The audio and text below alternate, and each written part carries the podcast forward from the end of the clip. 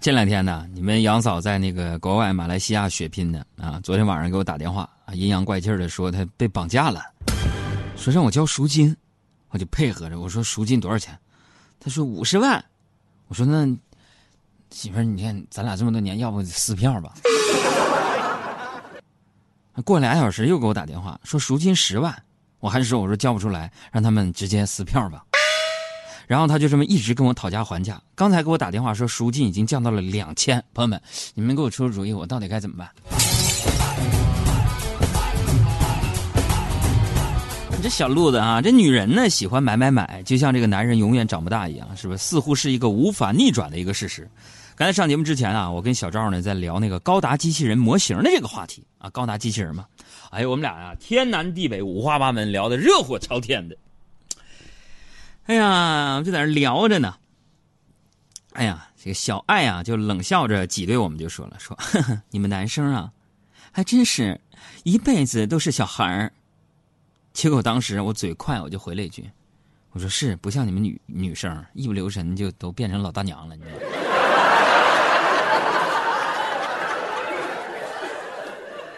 结果小爱她刚才啊，咱们节目之前不整点报时、报资讯，报完了就走了。朋友们，我们互动一下，你们猜今天小爱还会不会回来？你快！快点儿的，小爱！今天的新闻还没给我呢，我真是承受不来啊！我跟你们说，这一个人的直播间实在是太冷了。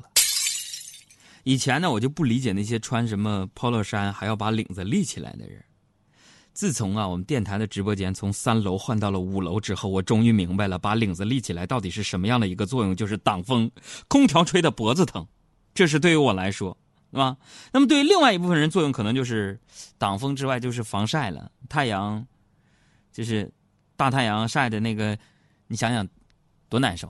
不是杨哥，那太阳晒哪儿不都一样吗？晒个脖子还难受了，还把那 polo 衫立起来，肯定就是不是为了防晒，朋友们。错了。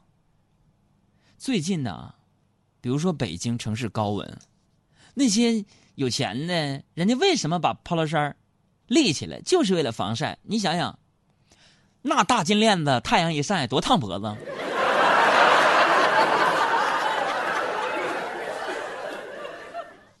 对不对？哎，这生活嘛，是吧？张亮就说了：“说哥，我要是小爱，哼，撇你打不死，打死也不回。”我天哪！他要能真这样，我梦想成真了哈！我一个人独占好几分十分钟，就在这叭叭，朋友们，哎呀！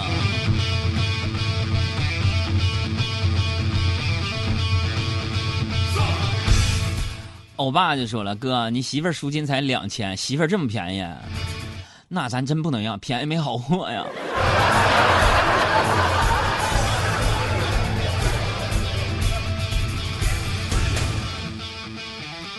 那个昨儿晚上请几个朋友出去吃饭啊，因为要谈事情嘛，我选的是一个挺高级的餐厅，朋友们金碧辉煌，真的，就是那个服务员据说一个月都开一万多的那种，然后订包间然后我呢穿的很随意，我刚一坐下，那服务员啊就阴阳过怪气的就跟我说：“先生，我们包间最低消费两千。”朋友们，最低消费两千。我们，哎，我们哥几个我们都笑了，有点尴尬啊。然后只有我不动声色的对服务员说：“哎呀，把菜单拿过来吧。”哈，你放心吧，啊。然后我看了看菜单，我说：“我穿的很随便，你就看不起我是不是？”那个不是啊，先生不是这样的，我就跟您说一下，别到时候有误会啊。我们这就是最低消费两千。我一看这皮小皮箱，我朋朋友们，我想问一下，如果你在生活当中你遇到这样的一个服务员，你穿的可能破衣漏嗖去了，告诉你瞧不起你，说那个最低消费两千的时候，你怎么办？告诉我怎么办？哎，我怎么办呢？我告诉你们，我拿菜单，我就指着二十块钱一份的土豆丝我就对服务员说：“来，这土豆丝给我来一百盘，别的不用了。”朋友们，不到三分钟，经理就来了。就对我说：“说哥们儿，消消气。新来的服务员不懂事儿，你这么的吧，今天你这个包间没有最低消费，你看妥了是不是？” 嗨，谢谢大家的掌声。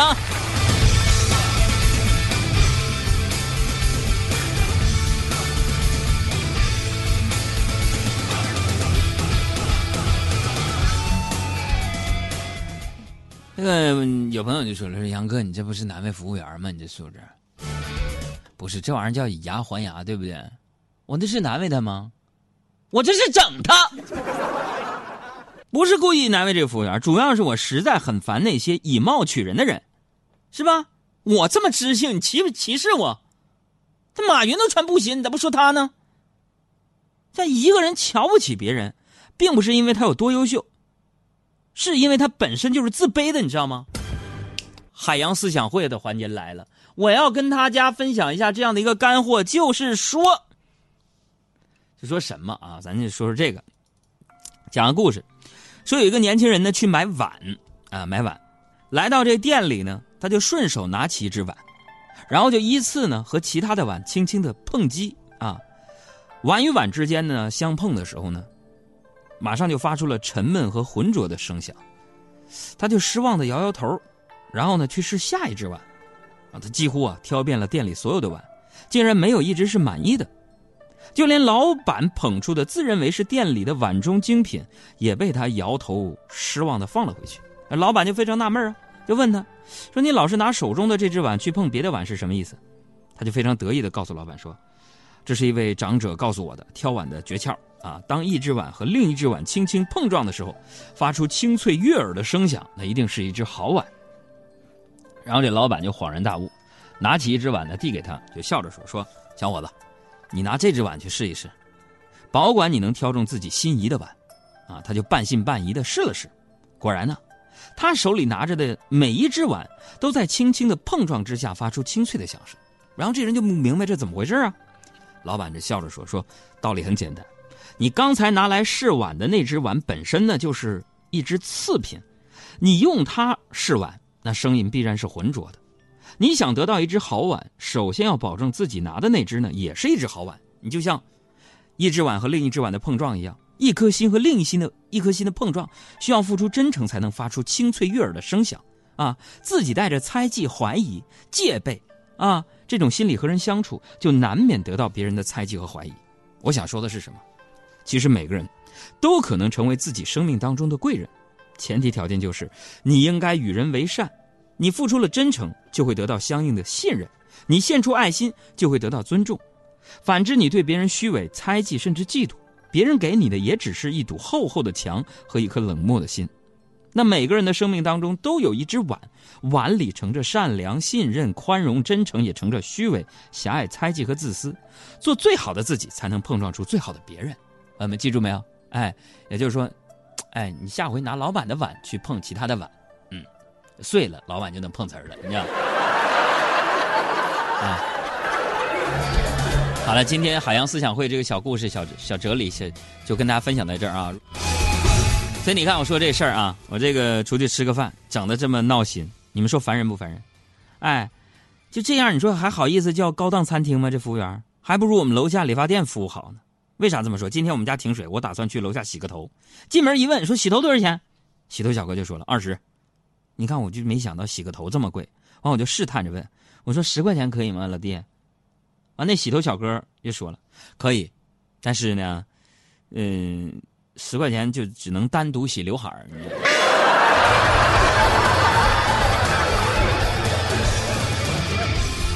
最近我不想在电台附近这个。租房子嘛，这省钱呢。我这十块钱咱得省啊，是不是？穿踏拉板去迪吧，该省省，该花花嘛。啊，然后我就突然想起来，我有健身卡呀，我可以去健身房洗澡啊。于是我就回家拿了包，兴冲冲的去健了健身房了。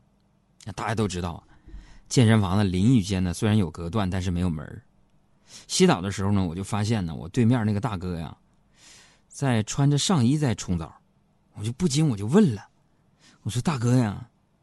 这你这一定是有大世面的人呐！你这是怎么还穿着上衣？你这洗澡呢？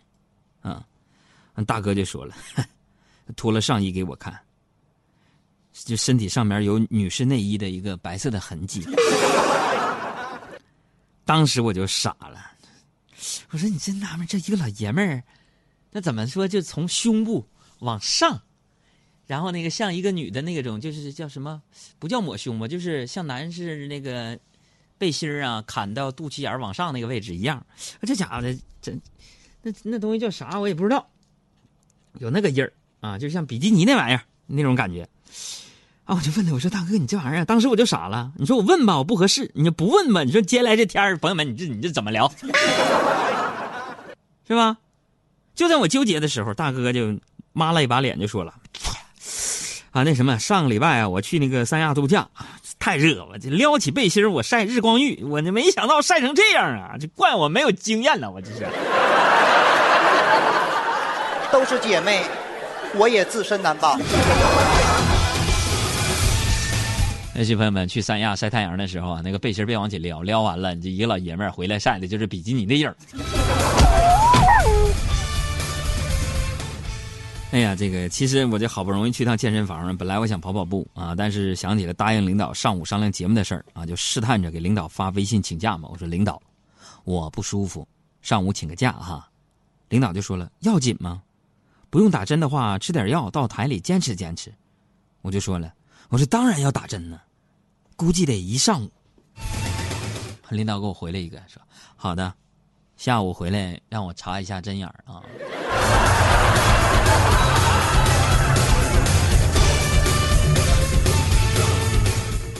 ”所以你看，想健康的生活挺难的。最近我戒烟嘛，是我又在戒烟了。这次的办法是什么？想抽烟的时候就吃冰棍儿。我跟大家分享，特别有效。冰棍凉飕飕的，能把烟瘾压下去。我到现在我坚持是第三天，但后来我还是放弃了。我不是说有朋友说杨哥，那你吃冰激凌、吃冰棍你容易发胖，吃多了不是不是，这是什么？就是总觉得就是蹲在马桶上吃冰棍有点怪怪的，对不对？